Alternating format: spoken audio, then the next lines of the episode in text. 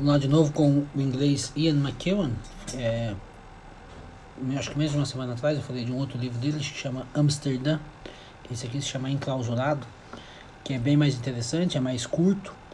É, é um thriller muito interessante, é muito a ideia do livro é muito boa, vale muito a pena ler. Acho que não vou nem contar para vocês assim a parte principal do enredo, mas é um livro que eu recomendo muito, Ian McEwan, Enclausurado.